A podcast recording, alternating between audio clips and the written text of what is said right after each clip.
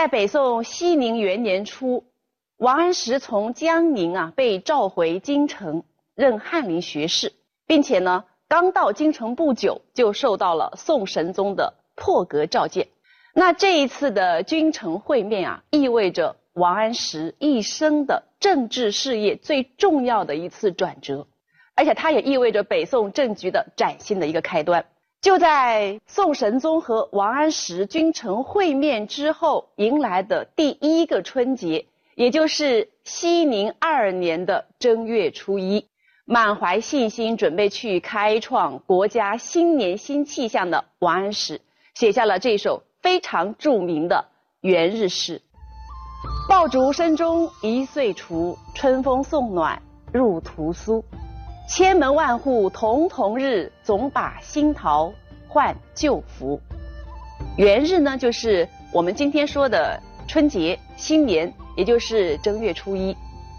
爆竹声中一岁除。如果要说过年是什么样的传统节俗最能够体现这种热闹喜庆的气氛啊？对于中国人来说，可能就莫过于放爆竹了。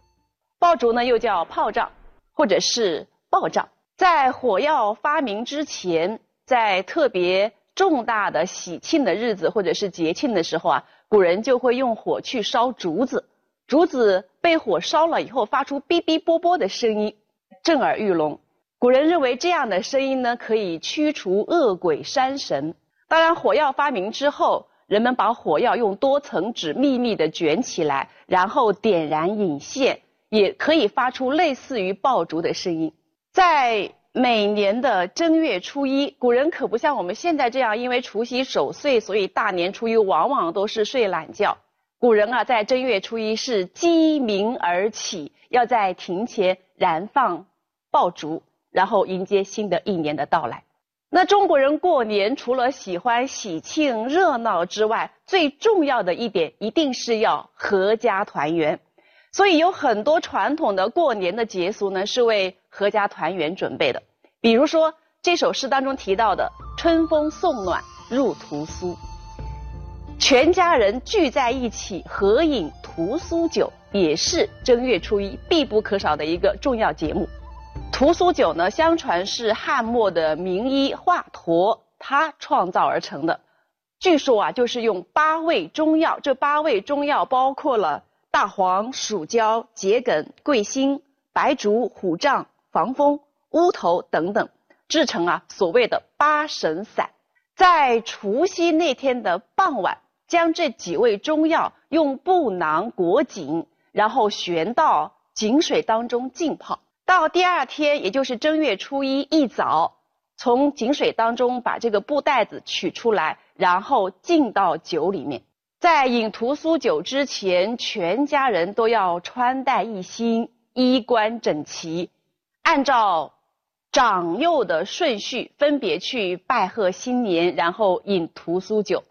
比较有意思的是啊，中国人比较注重长幼尊卑的顺序。平时有什么好吃的好喝的好穿的，当然都应该先紧着长辈来。但恰恰呢，饮屠苏酒是例外的。它是按照先幼后长的顺序，年纪最小的先喝，年纪最长的长辈呢是最后一个喝屠苏酒，而且饮屠苏酒的时候还要面向东方，因为东方是春风启动的地方，也是春天的脚步开始的地方。在热热闹闹的爆竹声中，在全家合饮屠苏酒的这样一种欢快的气氛当中，新的一年就这样。款款而来，千门万户曈曈日，这可是新年第一轮红日。曈曈啊，就是日出时候光明的样子。千门万户都沐浴在新生的阳光之下，更加烘托出一派节日的喜庆吉祥的气氛。千门万户曈曈日，总把新桃换旧符。那么在。明亮的阳光的照耀衬托之下，熠熠生辉的，除了人们的笑脸之外，还有什么呢？还有家家户户门口新换上的桃符，在门前悬挂桃符，也是古人过年啊必不可少的一个节俗。相传在东海的杜朔山，有一棵大桃树，盘曲有三千里那么大，树下呢有两个神仙。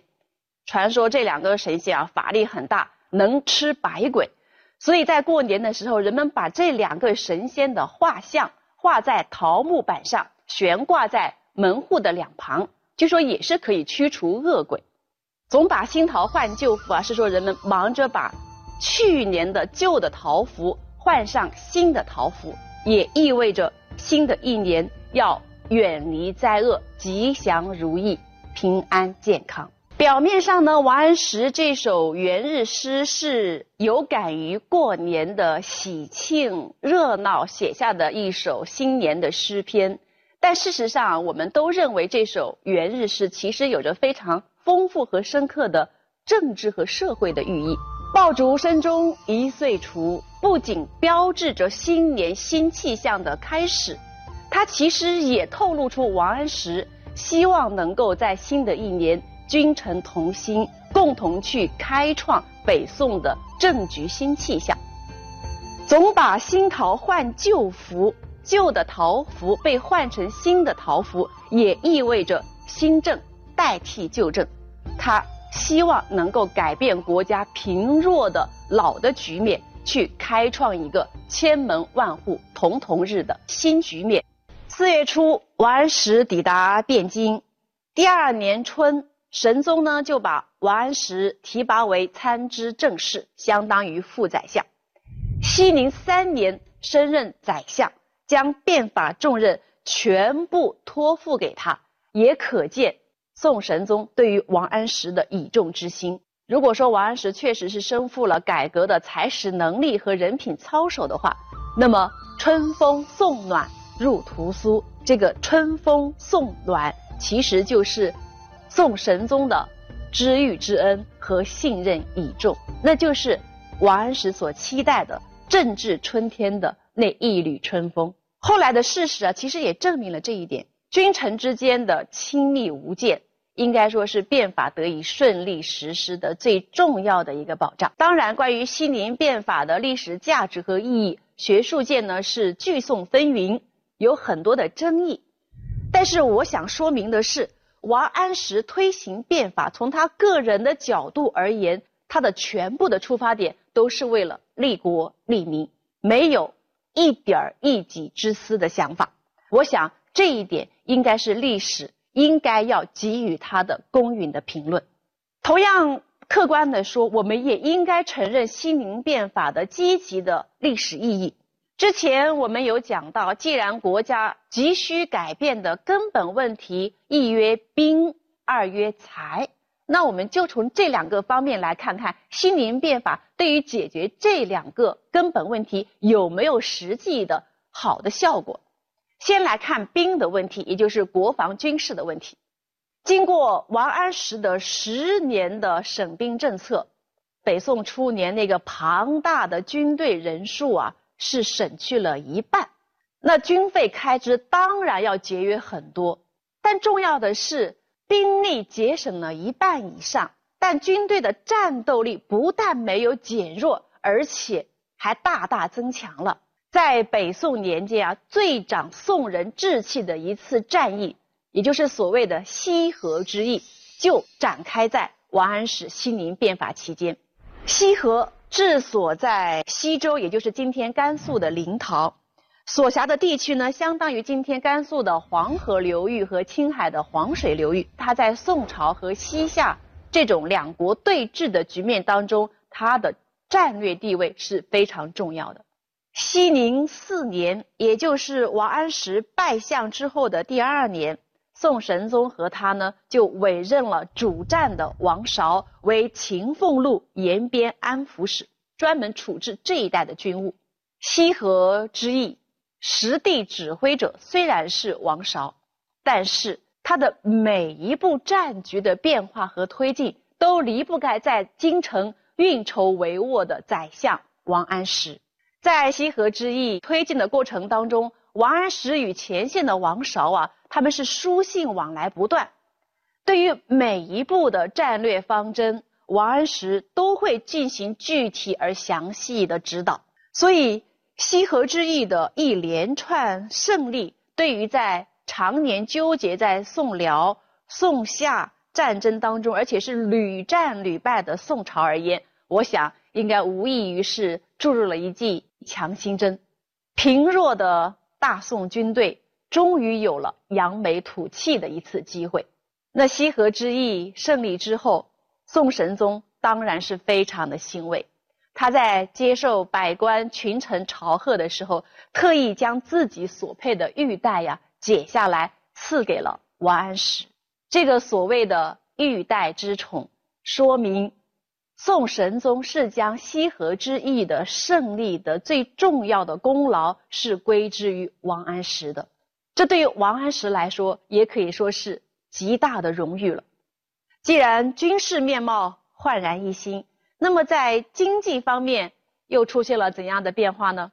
理财当然是王安石变法的一个核心内容之一，发达国民经济、改善老百姓的生活当然是他的第一要务。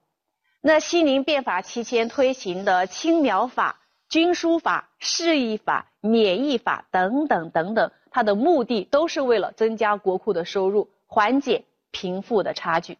那后来的事实证明啊，西宁变法当中的青苗法、免役法和市易法，仅仅这三项就为国家财政啊每年增加收入两千三百多万贯，巩固国防、改善民生、充实国库，这是宋神宗和王安石一心追求的改革目标，就是他们盼望的国家的新年新气象。是他们盼望的阳光灿烂的春天。就连当时西宁变法推行之初，反对新法最为激烈的保守党派的代表人物苏轼，在晚年，也就是元丰七年，在经过金陵的时候，还专程去拜访了当时已经在金陵退休闲居的王安石。两个人在一起盘桓逗留了很长的一段时间，经常在一起谈诗论文，一起出游，一起纵论古今。